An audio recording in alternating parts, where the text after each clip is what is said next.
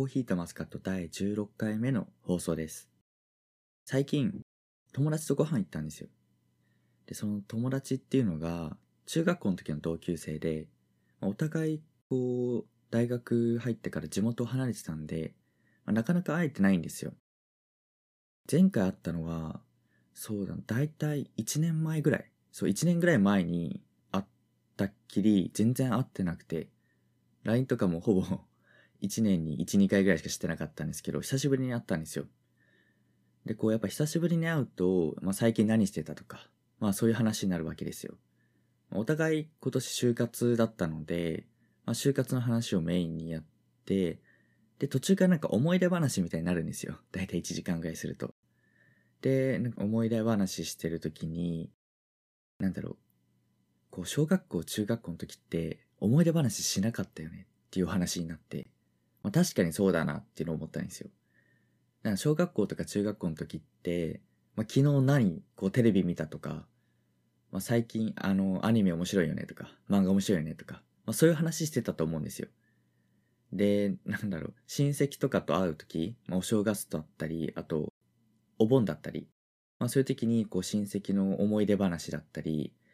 俺の若い時はなみたいな。そういう話があんまり面白くないし、めんどくさいしで、好きじゃなかったんですよ。で、やっぱりそれって誰しも思うことで、その友達もやっぱりそういう感情あったらしいんですね。でも、ちょっとふと思ったら、今俺たち思い出話してないって話になって。なんだろう。自分がこう思い出話するようになったら、もうおじさんの仲間入りで、いや終わりだなって思ってたのに、ちょっとおじさんの仲間にしちゃったななんて思ってたんですよ。まあそう、そのおじさんといえばなんですけど、僕、まあ、前々回、3回ぐらい前か、その時に、まあ逆流性食道炎になったっていうお話をしたと思うんですよ。もうこれ逆流性食道炎も、やっぱ、おじさんになったらなるじゃないですか。いや、こう言って、あの、若い時になって、僕まだ、まあ、もっと上の人から見れば若いですけど、まあ、おじさんがなる病気みたいなイメージあるじゃないですか。ちなみにその友達ヘルニアなんですよ。ヘルニアも、この食道炎も、なんかどっちかって言ったら、こう、おじさん、年配の方がなるっていうイメージがあって、なんだろう、中身も、こう、おじさんみたいになってきたのに、体も不調をこう、訴えてんだな、なんて、思いました。この前ご飯行った時。で、その、思い出話で思い出すことといえば、あの、ここから思い出話しますね。もうおじさんなんで。もう諦めて思い出に浸ろうと思ってるんですけど。これ中学校の修学旅行の話なんですけど、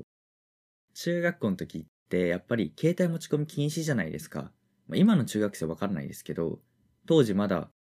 今から10年前、ちょうどなんだろう、ガラケーとスマホが入れ替わるみたいな時期だったんですけど、僕の中学校って。まあその時まだ携帯とかを完全に持ち込み禁止で、もうもちろん当然修学旅行もダメだったんですよ。だけどやっぱり人間ね、ダメって言われると持ってきたくなっちゃうじゃないですか。なので、まあ、3分の1ぐらいの人はやっぱ携帯とかを持ち込むんですよ。で、その持ち込み方がね、まあもちろんそのままポケットに隠してる子もいれば、あのメモ帳あるじゃないですか。メモ帳つってもなんだろう、分厚いやつ。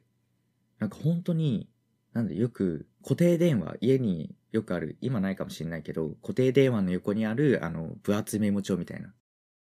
わかりますよね？わかるかな？あのーいわゆる持ち運ぶメモ帳じゃなくて、ずっと家に置いといて、なんか電話取って、その時に聞いたやつをメモするみたいな。そういうメモ帳をくり抜くんですよ、中身。うん。その子は iPod 持ってきてたんですけど、その iPod の形に カッターでこうくり抜いて中身を。そのくり抜いたところに iPad はめて持ってきたやつがいて。めちゃめちゃ面白いですよね。それでこう、バッグに入れて持ってきた子がいたりとか、あとは、まあ定番、定番なのかな。パンツに隠して持ってくる友達とか、まあいろんなやついて、で、一人、この子は普通にポケットに入れてた子なんですけど、こうバスで移動だったんですね、修学旅行。僕の地元の中学校は長野県に行ってるんですよ。で、長野県まで何で行ったかっていうと、その時は新幹線で行ったんですよ。東京駅から。で、新幹線で長野の、まあ、どこか忘れちゃったんですけど、着いて、で、そこからバス移動だったんですね。で、こうバスで移動してて、どこ行ったのか長野オリンピックのあのスキージャンプのところ、あの記念のところに行ったんですけど、その時に友達こうポケットに iPhone 入れてて、あれはポケットって言っても多分上着のポケットに入れてたのかな？上着のポケットに入れて、その上着を着ずに手で持ってたんですよ。で、バスのだいたい右後ろ、前から10列目ぐらいのところの席だったんで、そこからこう歩いていって、で、友達が前にいて、僕が後ろにいて、こう歩いてたんですけど、で、こう、あともうちょっと運転席で降りるっていう時、その時に、あの、そいつが上着のポケットから iPhone 落としたんですよ。ガタガタっつって。もう絶対絶命じゃないですか。もう前、もう運転席の近くなんで、当然先生そこで見張ってるわけですよ。みんながちゃんと降りるか。その時にガタガタって落として、その友達も多分、今までの人生一番焦ったんじゃないかぐらい焦って、僕も後ろで焦ってたんですよ。やったわ、こいつと思って。でも、こう、なんとかすぐ、ささって寄って、すぐポケットしまって、なんとか無事に終わったんですよ。で、何の話したか分かんなくなっちゃったな。そう、本当はこんな話するつもりじゃなかったんですよ。本当はこんな本当に思い出話じゃなくて、ここから次の話題に行きたかったんですよ。まあ次の話題行きますけど、あの、なんでこんな話をしたかっていうと、なんかこういう思い出って何かをこうきっかけとして鮮明に思い出すじゃないですか。今の僕の話の場合は、こう友達とご飯に行った。ご飯に行ってこう会話してるっていう流れでこのあの出来事を思い出したんですけど、そういう人との会話じゃなくても、こういう思い出が思い出すきっかけが、まあ、今これ聞いてる人にあるかわからないんですけど、僕にはあって、それはあの音楽だとか、ラジオ、まあいわゆる音声こういう音声メディアとかそういう音楽とかそういったのを聞くと、なんかその当時のその光景がこう鮮明に思い出されるんですよ、僕の場合。そういう経験ないですか、まあ、例えば、今ラジオなんかは、まあ、ラジコってアプリあるじゃないですか。まあ、あれで何回でも聞けたり、まあ、あとはいろいろな、まあ、ポッドキャストもそうですけど、ラジオクラウドとか、そういうのでいつでもこう、過去の放送が聞けるみたいなやつ。ああいうのを使って複数回聞くと、最初に聞いていた時の、なんだ、自分がやっていた行動を僕思い出すんですよ。こう例えば、大学に通学していて、聞いてるとするラジオで、その時のラジオをこう聞くと、その時のトークの内容、なんかこの会話の時に、あ、この会話の時、俺電車今降りてる時だなとか、あ、これこの駅からこの駅の間にいる時にこのトーク聞いてたなとか、そういうのすげえなんか鮮明に思い出すんですよ。こう映像とともに頭の脳裏にこうフラッシュバックするというか、すぐ思い出すんですけど、なんかあれすごい不思議だなって思ってて、例えば YouTube とかテレビとか同じやつ見ても全然そんなこと思い出さないんですよ。こう映画館で見た映画を家に帰って、家に帰ってっていうか、まあ、半年後ぐらいにやっぱ DVD で出てきたりとか、まあ、金曜ロードショーとか、まあ、もしくはなんかの、あの、ネットフリックスなり、なんなりで、もう一回見るじゃないですか、面白かったやつって。でも見たとしても、その映画館の映像って僕の頭に出てこないんですよ。例えばここでこういうシーンがあった時に、ああ、この時ポップコーンこぼしたなとか、うん、この時飲み物こぼしたなとか、まあそんなこぼさないんですけど まあそういうのって思い出さないんですよ。でも、ラジオとか音楽とかって、音楽はあれですけど、ラジオって、このトーク聞いてた時、ああ、こんなことやってたわ、みたいのが、すごい鮮明に思い出せるのがなんか不思議だなぁなんて思って。うん。これ聞いてる人、もし同じ経験したっていう人いたら、あの、ツイートとかしてもらえると嬉しいんですけど、あの、ハッシュタグつけて、コーヒーとマスカットってつけてツイートしてほしいんですけど、なんだろう、この経験をこう共有する人がいなくてまだ。もしいたら教えてほしいなと思います。はい。で、これ不思議だなと思って、こうネットでちょっと検索かけてみたんですよ。この記憶っていうか、音声メディアから思い出せる記憶みたいな感じで。だけどなんか検索ヒットしなくて、出てこなくて、なんか僕だけなのかななんて思ってるんですけど、いや、絶対そんなことないと思うんですよ。なんで、あの、お願いします。ぜひ、あの、ちょっとツイートをしてください。うん。そう、ラジオといえば、その、ずっと聞いてたラジオが終わるんですよ、僕。うん、本当に何回この光景というか、この状況になっても悲しいんですけど、多分聞いてる人も多いと思うんですけど、菅田将暉さんと新内舞さんのオールナイト、日本放送でやってる。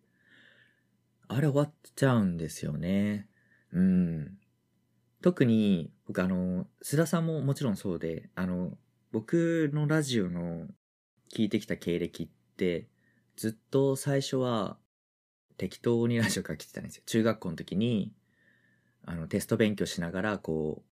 ウォークマンのあのラジオのチューナー使ってずっとラジオ、ベイ FM 特にずっと聞いてたんですよ、夜中。で、それ聞いてて、で、高校に入ってからやっとなんか特定の番組を聞くようになったんですね。最初が、ベイ FM の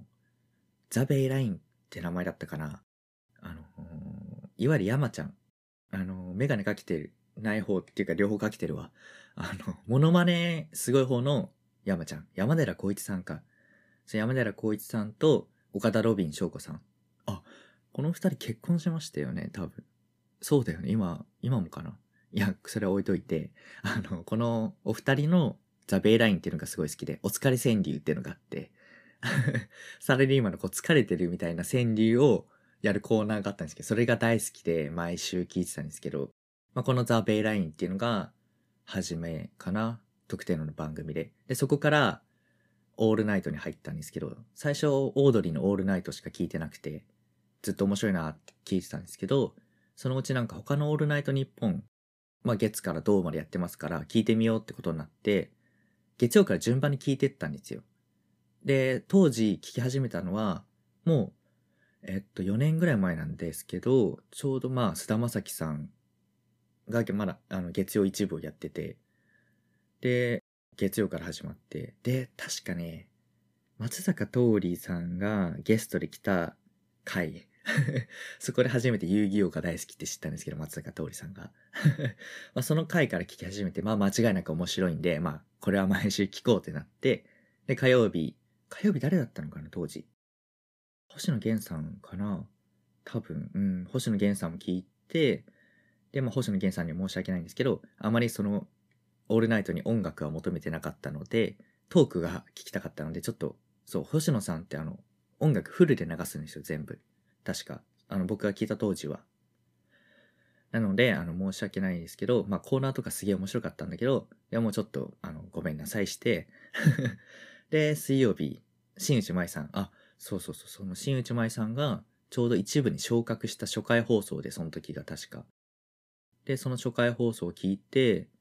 当時乃木坂って全く知らなくて、アイドルも全然興味なくて、むしろなんだろう、え、アイドルって思ってたんですけど、なんだ、しゅんさんのトークがなんか心地よくて、そんなすごい爆笑ってわけ、爆笑って言葉ちょっと使い方間違えてますけど、あの、すごいなんか笑っちゃうとか、そういう感じではないんですけど、なんだろう、聞いてて心地いいというか、こうなんか、ああ、好きだなと思って、で、そっから聞き始めてたんですけど、うん。まあいや、僕の遍歴を終わりにして、そう、それで、しんさんのその一人喋り時からずっと聞いてて、まあ今ではなんかすごいそこから乃木坂も好きになって、オールナイトも好きになって、まあ日本放送と乃木坂のその両方の策略にはまっちゃったわけですけど まあ両方好きになって、でずっとその時から須田さんと新内さんのラジオは聞いていて、うん。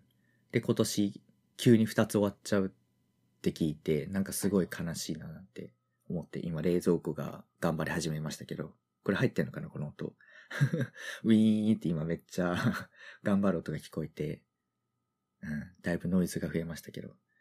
まあそれで、その、特に須田さんのラジオは毎週面白くて、僕一番好きなのが、あの、2年前かな ?1 年前か？の5月ぐらいにあったトイレに兼用カップかなんか落としちゃった話。あの、須田さんのラジオ聞いてる人は、ああ、あれねって思うかもしれないんですけど、あれがすごい好きで。まあ聞いてない人にちょっと軽く説明すると、トイレに兼用カップを落としたんですよ。須田さんが自宅のね。で、水がね、なんだっけな。あふ、あの、溢れてはないんだけど流れなくなっちゃったみたいな。で、で、水道の工事のところ呼んで、直してもらってて、でもなんか通常のなんか、その修理じゃないですけど、その工程ではなんかどうにもならなくて、便器外していいですか？みたいな。ちょっとノリノリになってきたらしいんですよ。その業者の方が。で、便器外して、で、なんか特殊な工具を使って、で、ガタガタって、みたいな。こう工事したら、あ、解決しました。みたいになって、で、最後、こう請求金額が30万円だったっていうそういうオチの話なんですけど それがすごい好きで あの友達マジで100人ぐらいにこれ聞いてって送って、まあ聞いてくれたの一人だけなんですけどね。うん。まあその一人とずっとその話を一週間ぐらいするぐらい好きだった。うん、そんな須田さんのラジオが今度3月ぐらいかな。うん、終わっちゃうらしくて、うん、もうなかなか聞けないんじゃないですかね。須田さんはラジオやりたいって言っても。なので、これを機にね、聞いていただけるといいかなって思います。で、シンさんの方なんですけど、皇族っていうかなんだろう、こう、なんていうの、後継者？えー、継承者？なんだろう。一子相伝な継承してる久保さんか。久保さんになったラジオの初回、ちょっとまだ2回目の放送聞いてなくて、初回だけなんですけど、久保さん、一人喋り面白いですね、あれ。なんか、シンさんとはまた違った感じですけど、いや、なんかすごい好きで、うん。なんか正直、その乃木坂のオールナイトはもう聞くのやめようかななんて思ってたんですけど、ちょっと面白そうなんで聞いてみようかななんて思って。うん。で、これ聞いてる人も、ぜひ、あの、水曜日の25時から27時、うん、のオールナイトをぜひちょっと聞いてみてください。日本放送ですね。まあ、日本放送だけじゃなくて、あの、全国ネットされてるんで、まあ調べてもらって、ちょっと一回聞いてみたら、意外とね、アイドルっていう偏見をこうなくして一度聞いてみると、面白いと思います。うん。まあ、てな感じで、その、シンさんと須田さんのラジオが終わっちゃって悲しいよって話。ちょっと今日何を話してたのかわかんなくなっちゃった回なんですけど、うん。まあ、結論は、まあもう聞けない。須田さんとシンさんのラジオ、もう聞けないって思うと、すごい喪失感すごいですけど、頑張って生きていこうかなと思いますね。はい。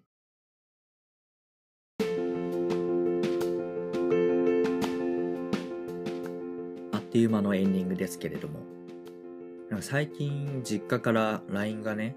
あんま来ないんですけど急に来まして、実家で犬飼ってるんですけど、なんか体がね、痛むらしくて、その犬が。ずっと震えてるって LINE が来たんですよ。いやー、でもまだ飼って今何歳かな ?5 歳ぐらいなんですよ。で、5歳ぐらいなので全然寿命とかじゃないし、まあなんかの病気だったり怪我だったりでちょっと怖いじゃないですか。なのですぐ病院行ってって言って、で、動物病院連れてってもらって、で、レントゲン取ったりとか、まあいろいろ検査したんですけど、結果がね、ヘルニアだったんですよ。いやー、まあ、ヘルニアって言って皆さんもしかしたら今ね、記憶がフラッシュバックしてるかもしれないですけど、あの、僕がご飯食べた友達もヘルニアなんですよ。で、飼ってる犬もヘルニアになって、まあ地元一緒なんで、で、来年からまた二人、僕もその友達も地元帰るんで、ちょっと今度ね、友達にヘルニアの先輩としてね、犬にアドバイスしてもらうと思います。はい。ということでね、感想、質問は Google フォーム、まあ、もしくは Twitter でハッシュタグ、コーヒーとマスカットをつけてツイートしてください。あの、さっき言った、あれですね、あのー、そのラジオ、ラジオとかそういう音声メディアを聞くと、まあ、ポッドキャストも含めて、なんだろう、2回目聞いた時に1回目の時の記憶が出てくる。あ、ここ歩いてたなとか、